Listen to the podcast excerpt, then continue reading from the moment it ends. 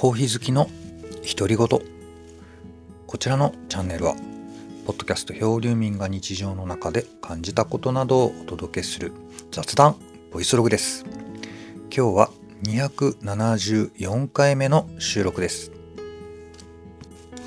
はいというわけでいよいよ、えー、ゴールデンウィーク直前となってまいりました。皆様いかがお過ごしでしょうか？えーまあ、土曜日の定期更新ということで、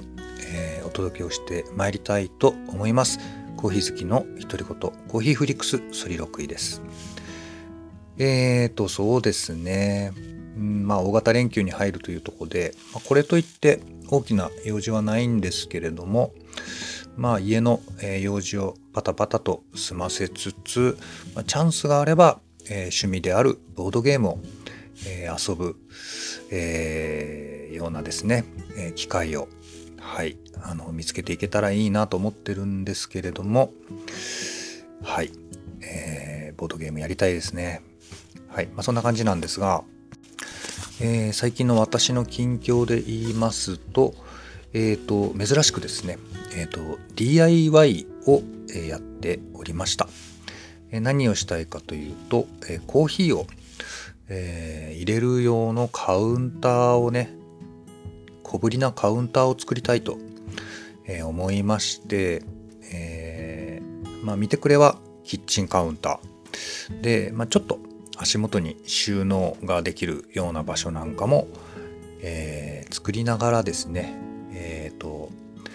まあコーヒー周りのいろんなグッズとかを、うん、うまく整理しつつ、えかつ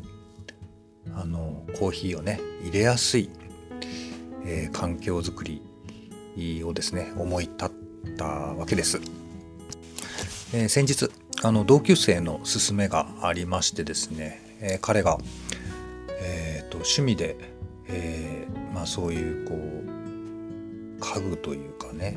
まあ、ちょっとした小物を DIY をするのにハマっていた時期があったということで、まあ、こうこうこうすればいいんだよみたいな作り方の指南がありましてそれを参考にしながら今作ってますね。はい。まあ、まずはですねその、うんと、カウンターのそのまあ実際のその、まあ、テーブルの何て言うのかな天板っていうのかな、うん、なんだろう、まあ、とにかくそのコーヒーをね置くこう板の部分ですね。え、これをホームセンターに、え、今ネットで発注できるからすごく便利なんですけど、え、注文をして、希望の寸法のものを、え購入をしてきました、えいざやってみるとねとても、え便利がいいんですけれども、まあ、こちらの、え木材に、まあ、当然そのね水仕事っていうほどじゃないですけどやっぱりまあねコーヒー器具を置くわけですからまあ、うん、コーティングという意味もかっ兼ねて、え上からですね、え塗料を塗りましたね。まあ、室内の家具用の塗料を買ってきて、うん、意外とあのいっぱいいるなっていうのが、まあ、印象だったんですけどあの薄め液とかねそういうのを説明書を読みながらああなるほどなるほどこうするんだなって思いながら、えー、塗ってみてそれがまあ乾いてまあまあいい風合いになってきてるかなと。まあ、あの素人の仕事ですからムラがあったりするのはもうしょうがないというところで。まあ、ということで、えー、じわじわ、えー、作業は進んでおります。えー、またね、え、完成したら、え、ご報告をしたいと思っております。はい。えそんな、えっ、と、中なんですけれども、えっ、とですね、私がですね、あれ、今手元に準備してたのにどっか行っちゃったな。ちょっと待ってくださいね。えっ、とですね、最近お気に入りの、えコミックということで、え少年サンデーコミックススペシャル、え月産で、えこれ連載中でしょうね。えっ、と、これ書いて死ねの2巻ですね。これはまああの漫画作りに、えー、取り組む、えー、女子高生たちの、えー、お話なんですけれども、え漫画大賞2023年の大賞受賞受賞作ということで、え大変注目をされている、え作品に、えなります。はい、漫画を愛する全ての人へ創作に関わる全ての人へあなたたちがいたからここにたどり着けました。とということで豊田稔さんという方が作者になっておりますがはい、えー、まあこちらのね2巻あの1巻に続けて読んだんですけれども、うん、やっぱり良かったですね。この話私は好きだなと思っていてこちらの話をもうちょっとだけ引っ張ってやりたいなというふうに思っております。えっ、とですねこちらはまあとあるえっ、と何だったっけ？大島だったっけな？えっ、と伊豆大島というところが舞台になっていてあの島のねあの暮らしがよく描かれてますね。その辺もとてもいいなんていうかこうえっ、ー、となんか倒れ込んできたな。あのまあはいあのいいスパイスになってるかなと思うんですけれども。えー、なんか島がとか漁村とかねそういうのが舞台になってる話っていくつかありましたよね。うん。まあ、例えば「夜明けを告げるルーの歌」あっていうのアニメの映画ありましたけどねであったりとか、まあ、ちょいちょいあるんですよ。うんえー、とってもねあの風情が情あの情緒があっていいなと思うんですけれども、まあ、この、えー、登場人物の方々はですねとても個性豊かなので、ね、このキャラクターについて少し今日はご紹介をしたいと思います。えー、まずはですね、えー、主人公の、えー、安見愛さん、え、なんですけれどもえー、っとですねちょっとあのページめくりながら喋ろうかな。漫画が大好きな高校1年生、えー、星野レイが書いた「ロボタとポコタが心のバイブル」ということで漫画が大好きな、えー、まあ、女子高生ということですね。はい。まあ、この、えー、作品の主人公になるんですけれども、えーと、性格はですね、まあ、やっぱり、うん、そうですね。あの島暮らし、えー、だというところもあってね。こう自然豊かなところで育っておりますので、まあ、若干おっとりしてるのかなと思うんですがあしかし一方でね諸突猛進、えー、行動力のあるところも見せております、まあ、まさに、えー、主人公あ気質というかはい、えー、そんな感じですね、えーまあ、思い立って漫画を描き始めるわけなんですが、えーと、コミティアという、え、創作のイベントに、えー、出品をします。はい、でそこでですねこの、えーと、愛さんはえー、まあ、思いつきで当日5部だけ自分で漫画を描いて出品をするんですね。でこれが、えーと、なんとか、えー、滑り込みで完売すると。はいえー、その5部を売り切った感動で、えー、涙するんですけどその時の泣き方が、えー、ほげーと泣くというね場面があったんですけど、はい、このなんかねえ描写とかがすごいやっぱり良かったですね、はい、なかなかないですね今の時代に「ほげー」って泣く人は。漫画の表現としては珍しいと思うんですけれども、はい。まあ、そんな主人公です、はい。えー、それから、えー、次がですね、えー、手島玲さん、え、この方はですねこの、えーと、主人公の、担任の先生になるんですよね。はい。でまあ教員だなんですけどまあ、その漫画活動をしているということを隠しているということでうん、まあ、とてもその重要な人物なんですけどでこのコミックの後半に毎回この、えーと、レイ先生の若い時の、えー、漫画にこう何て言うのかな。漫画家になるために、ね、奮闘するストーリーっていうのが、えー、描かれています。これが毎回やっぱりすごくいいお話なんですよね。刺さりますよね。でうんまあ若干こう若気の至りというか空気を読まなかったり、まあ、こう一途なところがねあるというか、まあ、漫画以外は何も見えないみたいなところがあって、まあ、ちょっと主人公と相通ずるものもあるのかもしれません。えー、それからですね今度は赤福幸さん。えこの方は、えー、主人公の愛さんの同級生ですね。でとっても楽天的な、あのー、明るいキャラクターなんですけど一見いい加減チャランポランに見えるんですけどね、まあ、漫画を描くわけでもなく横でこうツッコミを入れる役だったりするんですけれどもえー、そうは言いながらもえっ、ー、とですね、まあ、兄弟がたくさんいて、その兄弟の面倒をよく見るしっかり者のお姉さんの一面もあります。はい、この辺のちょっとギャップもあいいなっていうふうに思います。それから同じく同級生の藤森心さんですね。もともと美術部で、絵を描くのが好きだったんですけど、えー、漫画好きであるということをカミングアウトして、えー、まあ、漫画同好会にですね一緒に活動することになるんですけれども、えー、日頃は控えめな性格で感情を表現するのが、え苦手な、え性格なんですが、まあ、この友達を得てねこの友情を育む中で、え成長していくというところが描かれています。それから2巻から特にこう登場する新キャラなんですけれども、え関龍光さんというこれも同級生ですね。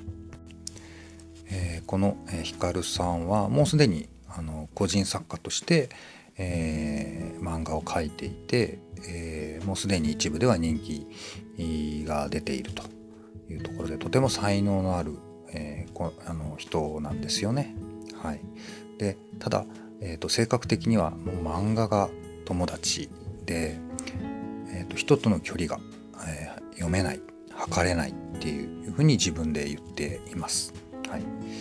なんですけど意外とお話の途中ではですね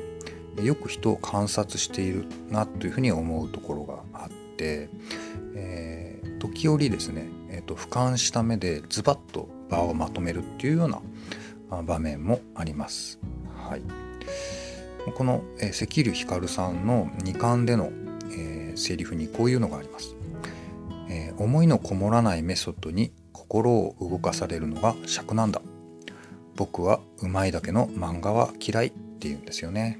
うん。なんとなくねこういうところがハッとさせられるなっていうような、えー、いうふうにね思った一コマでした。はい。ということで、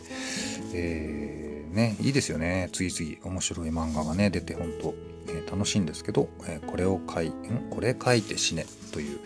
えー、コミックですね。今3巻まで出てるということでとってもおすすめ、えなので、え機会があったら是非読んでみてください。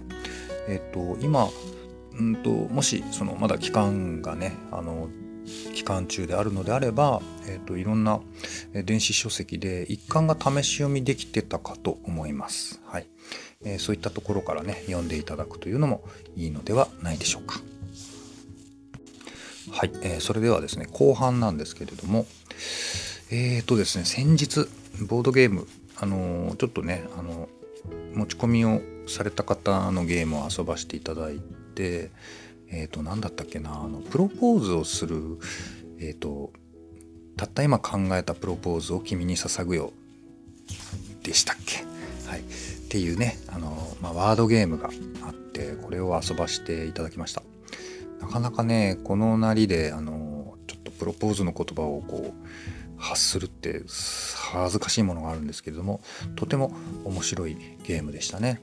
さすがにあのいろんなこう拡張が出ていたりとか、えーとまあ、とても売れている人気のあるゲームさすがだなというふうに思いました。はい、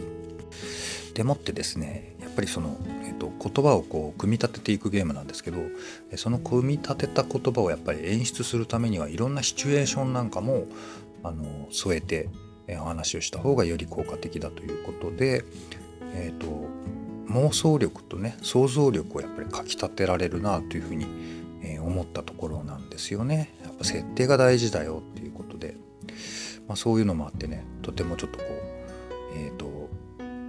頭がねあの刺激をあの受けたわけなんですけれどもはい。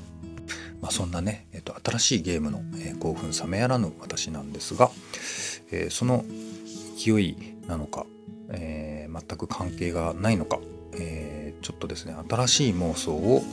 してしまったので今日はその話をしようかと思います。はいえー、最近ですね私は、えー、十何年ぶりにいやもっと昔だろうなあのプロレスプオタ活動というのに目覚めてしまいまして、まあ、といってもその会場に見に行ったりはできないんですけれどもえー、まあいろんな、えーと、インターネットであったり、えーと、テレビでの放送であったりというところで、えー、ね現行のアスリートたちの活躍を、えー、楽しんで見ているというような状況です。はい、でまあこのプロレス業界にもですね、えー、漫画「筋肉マン」うん、こちらの、え、フリークの方がたくさんいらっしゃいます。えー、私もですね、えー、まあ幼少期の記憶として強烈に、えー、刻み込まれている作品なんですけれどもこの「えー、筋肉マン」というね壮大な、えー、漫画物語にですね超人タッグリーグ編っていうあののがあったんですよ。はい、これ何かというと、まあ、キャラクターたちがタッグチームになって2人組になって、えー、栄冠を目指すというえ、ストーリーなんですけどね。はい。これがすごくやっぱり当時は新鮮でしたね。なんで2人1組。ねあんまないですよね。柔道とかボクシングでね2人1組ってない設定だから。やっぱりこれはねやっぱプロレスっぽいなと。今になったら思うんですけど、まあ、そのやっぱりこう、えっと、単品でも魅力的な、え、キャラクターなんだけど、まあ、2人1組になってタッグを組むことによってまた新しい魅力が、えー、発見できるというね、まあ、そんなことを、えー、思ったわけなんですけれども。はい、というところでですね私が、えー、今回このポッドキャスト用に、えーとまあ、妄想してみたのがですね、えー、ボードゲーム界ボードゲームボドゲ界の、えー、最強タッグを決めるタッグトーナメントを開催してみようではないかというテーマで妄想をしてみました。はい。まあ、つまりどういうことかというと、まあ、主にはね私が知っている範囲のボードゲームが多いんですけど、まあ、そのボードゲームとボードゲームを組み合わせることによってより魅力的なタッグチームを作って、えー、まあ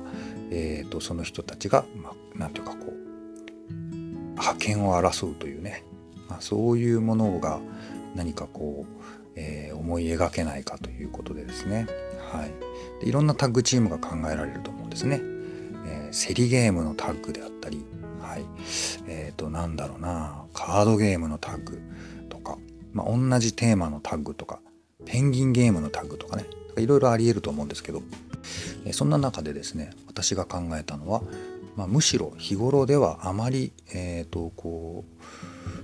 う何て言うんだろうな統一性のなさそうな共通項のなさそうな言うなられば水と油のようなねあの2つのボードゲームを組み合わせることによって、えー、なんか化学変化のように魅力的なタッグチームができるんではないかということで、えー、全部で8チーム妄想をしてみました。はいえー、ぜひ皆さんもですねボードゲームが好きな方ご自分のオリジナルタッグチームを考えて遊んでみてはいかがでしょうか。はい、というわけで早速行ってみたいと思います。はい、えー、エントリーナンバー1番です。えー、まあ、ボードゲームとボードゲームがあのえっ、ー、と2人組になってるっていう設定で聞いてください。はい、えー、それではですね、えー、禁断の越境コンビアメリカンヒーローと和の名作ゲーム最初で最後のタッグです意外にもベテランの味が噛み合う子供もオールドファンも納得の実力派。ということで、えー、こちらはですねキャプテンリノ枯山水という、えーとまあ、言ったら日米越境タッグですね、まあ、言ったらアントニオ猪木とハルク・ホーガンがあのタッグ組んだみたいな、えー、感じですね。はい。まあ、キャプテンリノっていかにもこうアメリカンヒーロー的なので、まあ、あっちの人気は絶大でしょうし、まあ、そこになんていうかこういぶし銀のこの枯山水が普段だったら口も聞かないんだけどこの大会のために、えー、手を組んだという、まあ、ちょっと魅力的な、はい、タッグチームになっております、えー、こちらのタッグチーム名はタッグチーム名も考えてみました。はい、ということで和洋折衷の、えー、タッグチームタッグチーム名はストロング KK というチーム名になっております。まあ、キャプテンリノと枯山水の K ですね。はい。というわけで、えー、どんどんいきたいと思います。はい、エントリーナンバー2です。す、べ、ては運次第。大会一番のダークホース。サイコロの出目次第では上位に食い込む可能性も。ということで、えー、こちらはですね、まあ、ダイスを使ったゲーム同士がタッグを組んだということで、マチコロストライクという、えー、組み合わせになっております。まあこれは分かりやすいですかね。でもマチコロとストライクはちょっとね、でもゲームとしては毛色が違うので、同じダイスですけど、まあ、ちょっとなんか化学反応が起きるのかもしれません。はい。というわけで、チーム名はダイス・デンジャラス・ペアという名前になっております。はい、ちょっと筋肉マン入ってますけども気になさらないでください。はい、さらにいきます。エントリーナンバー3番です。鉄壁の守りと知能プレ。中世の鎧に身をまとったレジェンドレスラーによるタッグ。攻めと守りのバランスは間違いなく優勝候補と言える。ということで、こちらはですね、カルコス、カルカソンヌバトルラインということで、まあ、両方ともまあ、名作人気のゲームということもあってかなり強力なタッグなんではないでしょうかしかもですね守りのカルサカソンヌと攻めのバトルラインで、まあ、しかも結構頭も使うぞというところでえキャッチフレーズがタフクレバークレバーパラデインという名前になっております。ちょっとこれは最近あの SNS であのセクシーパラデインっていう言葉がちょっとなんか話題になってたんでちょっとそこに引っ張られておりますけれども、まあ、あの中世をねテーマにしているというところでね鎧に身を包んでこう入場してくるイメージなんですけどね。はいえー、という、えー、タッグチームでした。はい、それではエントリーナンバー4番です。人呼んでリングの殺し屋表の顔と裏の顔を使い分けあらゆる手段で敵を攻略する一撃必殺の切れ味で番狂わせを起こすというチームですね、えー、これがですねワードスナイパーコードネームこの2人の組み合わせで、えー、タッグコンビ名ですねタッグチーム名がハート・オブ・スパイということで、まあ、言ったらちょっとこう何て言うんですかね、まあ、スーツを着込んだね、まあ、ちょっとこう、うん、大人な感じのはい、えー、組み合わせですね。はい。え、ー、と、サングラスをかけて、はい、入場してきてほしい感じですね。はい。えー、それでは、えー、エントリーナンバー5番ですね。はい。正体不明の覆面コンビ。煙幕、暗転、予測不能の悪役。呪いをかけられた相手チームは不幸に見舞われてしまうという不気味な存在ということですね。まあ、ちょっとやっぱりここへいらへんで悪役も必要だろうということで、まあ、しかも覆面コンビっていうのはやっぱなくてはならない要素だと思いますので、えー、こちらはですね、えー、先にチーム名から言いたいと思います。チーム名、ブードゥ・ガイスターズですね。はい。これもなんか名前かっこよかったんで、もうそのままくっつけちゃいました。はい。ブードゥ・プリンスとガイスターの、えー、組み合わせですね。はい。なんともちょっとおどろおどろしいというか、しかもブードゥ・プリンスはもうあのまんまプロレスラーでいけそうな、あのね、表紙のあのキャラクターですからね。はい。とっても楽しみです。はい。毒切りとか吹いてもいいかもしれませんしね。はい。はい、えー、それでは参りましょう、えー、エントリーナンバー6番。圧倒的主人公感。いつの時代も冒険は見る者の心をかきたてる。さあ、広い海に旅立とう。ということで、えー、タッグチーム名、ギャラクシーパイレーツということですね。設定は宇宙海賊になっております。はい、これはですね、宇宙カタンとスカルキングですね。はい。まあ、そうですね。まあ、カタンですから、はい。まあ、主人公感、圧倒的主人公感をね、まとっている2人と、えー、いうことでいいんではないでしょうか。はい。まあ、宇宙海賊っていうのがね、まあ、ちょっと、まあ、どうなのかなっていうふうに思うんですけれども、まあ、私は好きですね。はい。それでは、エントリーナンバー7番です。千の牛のパワーと千の技を合わせ持った5と10の協力タグ合言葉は10倍だぞ10倍。ということで、えこちらは、えー、はい、えー、ニムトとトリックマイスターの組み合わせですね、まあ、いわゆる猛牛とね、えー、またそれを飼いならすこう技のねはい、あのなんていうかこう技のデパートみたいな、はい。まあ、これ完全に「筋肉マン」のなんか某コンビになってるんですけど、はい。えー、タグチーム名がですね溢れるアイデアヒステリーヒストリーごめんなさい。溢れるアイデアヒストリー2000というタグチームになっております。はい。まあこれはもう完全にあれでしょう。はい。ね。デクラリアットするやつですよね。はい。はい、えー、ということでえっ、ー、とまあエントリーナンバー7番まで行きましたけどもいよいよ最後のチームとなっております。はい。まあ本当どのチームが優勝するのかはねあのー、全く予測不能ですね。はい。ではエントリーナンバー8番です。はい。えーとですね両者協力タイプ。タイプは違えど小柄ながらチームワーク抜群のタッグ専門チーム。互いに補い合う連携で栄冠を目指せ。ということで、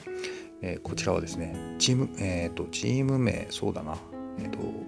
はいいや先にはいあの組み合わせですね、えバンディドイトということで協力チームのタグということでね。で、えコンビ名が Red Destiny ということで赤い運命ということになっております。はい。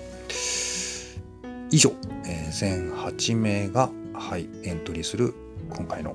えー、ボードゲーム最強タッグリーグ戦ということになっていますけれどもうん。まあなんか暇だったのかもしれませんね私自身がね。はい。ちょっとあのはい。まあ後悔しているのか。はい。でもちょっと好きかなっていう感じ、はい、思ってますけどね、はい、いかがだったでしょうか。はい、あのー、まあ、とりあえずこんな回もあるよということで、え聞き流していただいて結構かと思います。はい、では、えー、まあ、ぜひ、はい、えー、皆さんの考える最強のボドゲタグがありましたら、あハッシュタグコーヒー好きの独り言までお寄せください。はい、ということで、えー、今日のお話を終わらそうと思ったんですが最後にボードゲーム成分をやっぱりしっかり補充しなければいけませんので、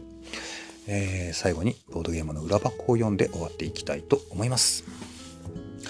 自分の畑に豆を植えうまく収穫できれば高額で売ることができます。効率よく収穫してより多くの収入を目指すゲームです。プレイヤーはそれぞれ2つの畑を持っていますが1つの畑には1種類の豆しか植えることができません。他の種類の豆を植えるためにはすでに植えてある豆を先に収穫しなければなりません。しかし豆はたくさん植えてあるほどより高額で売れるのでできるだけ高額になるまで植え続けてから収穫したいのです。ということで豆が主人公のゲームということなので、まあ、もうピンときている方は、えー、ご存知かと思います。はい。えー、お互いにメリットのある条件を見つけてより多くの収穫を目指しましょう。ゲームデザインウベローゼンベルグさん。3から5人用で45分10歳以上となっております。はい、こちらはですね、はい、えー、豆を育てる交渉ゲームボーナンザでした。はい、えー、これもなかなかね遊ぶ機会に恵まれませんけれども、あのー、とてもね、えー、面白い面白そうなゲームなんで、はい、あの機会を見てまた遊んでいきたいと思っております。はい、ということで、えー、今日のお話はまあ終わってい、えー、こうかなというところですね。はい。えー、では、えこちらのチャンネルは毎週土曜日を定期更新日としておりましてそれ以外の曜日でも私の気まぐれで、え更新かけていっておりますのでよかったらまた聞いてくださいということで今日のお話はここまでですありがとうございました。